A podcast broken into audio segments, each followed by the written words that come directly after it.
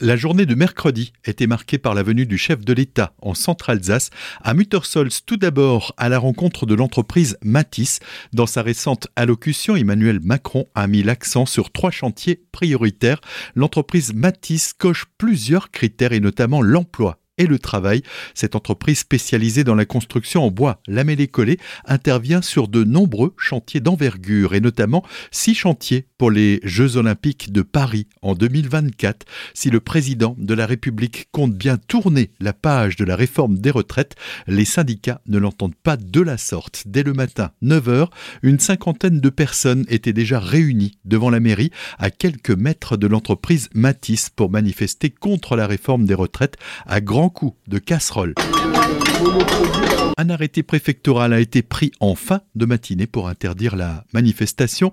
Repoussée par les forces de l'ordre arrivées en renfort, les manifestants ont joué au chat et à la souris avec la police et quelques centaines de personnes étaient tout de même restées sur place pour attendre le président de la République avec la ferme volonté de se faire entendre. On écoute Christelle, militante cheminot CGT. Il y a la réforme des retraites, il y a les salaires, il y a l'augmentation des prix, il y a les conditions de travail. En fait, c'est toute la, société qui, euh, qui Le président est arrivé à 13h30 heureux d'être parmi vous.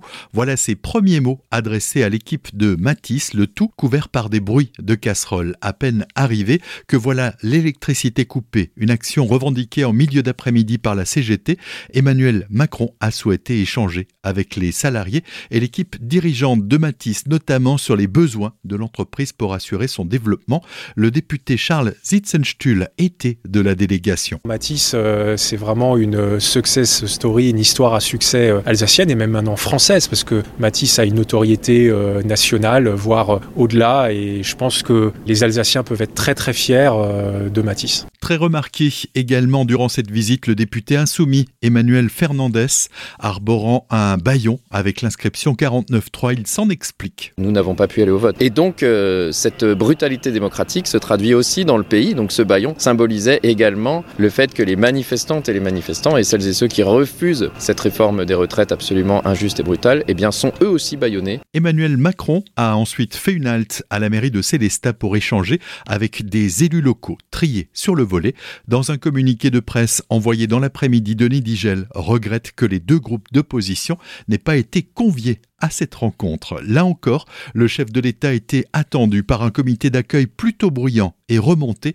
avec des slogans faisant notamment le parallèle entre JO et retraite. Pas de retrait, pas de JO, pas de retrait, pas de JO. C'est un président de la République qui s'est voulu détendu et déterminé à présenter ses réformes devant un public d'élus studieux et convaincus. Plusieurs de nos compatriotes qui se sont euh, mobilisés contre une réforme que l'exécutif considère comme importante pour le pays, pour l'intérêt général. Et il est normal que cette colère s'exprime. Donc elle est là. Il y a aussi d'autres gens qui ont d'autres motivations, qui sont venus saluer, d'autres qui sont en soutien. Vous été ce matin avec moi au sein d'une entreprise qui reflète la diversité de la France. J'ai pas entendu de mobilisation avec cette voix. Donc on peut avancer et aller dans des entreprises et, faire les choses. Néanmoins, cette colère s'exprime. Je ne m'attendais pas à autre chose. Elle ne m'empêchera pas de continuer à me déplacer partout à travers le pays parce que nous devons continuer d'agir et d'avancer. Là, on vient de faire le point pendant une heure et demie sur euh, des projets de réforme. On doit continuer de se préparer face à la sécheresse qui arrive l'été prochain et donc d'aider nos élus sur le terrain qui euh, nous permettent de faire les investissements de préparer les collectivités pour euh, éviter d'avoir une crise cet été. On doit continuer euh, la réindustrialisation du pays et de créer des emplois. On doit continuer d'aller chercher euh, nos compatriotes qui sont en grande difficulté pour les aider à revenir vers l'emploi et mieux les accompagner. Tout ça sont des chantiers et je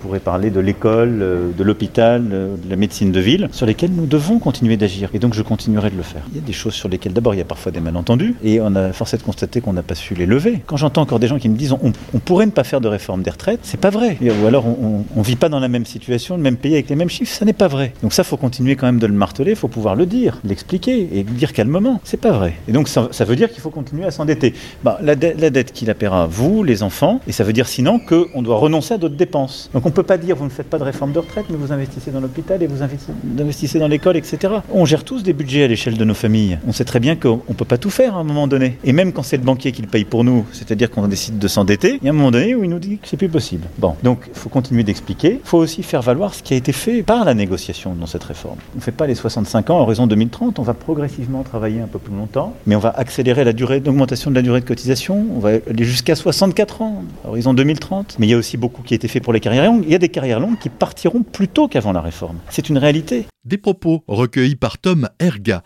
le président de la République, a quitté Célestat vers 18h pour Marcel Boer, le maire de Célestat. C'est une grande fierté d'avoir la venue du chef de l'État. La dernière fois qu'un président en exercice est venu à Célestat, c'était Valéry Giscard d'Estaing en 1976. C'était l'occasion pour le maire de Célestat d'évoquer les difficultés de l'hôpital et ses craintes relatives à de possibles fermetures de services. Vous pouvez retrouver l'intégralité de l'article consacré à la venue de Emmanuel Macron en Centre-Alsace sur azur-fm.com, rubrique Actualité locale.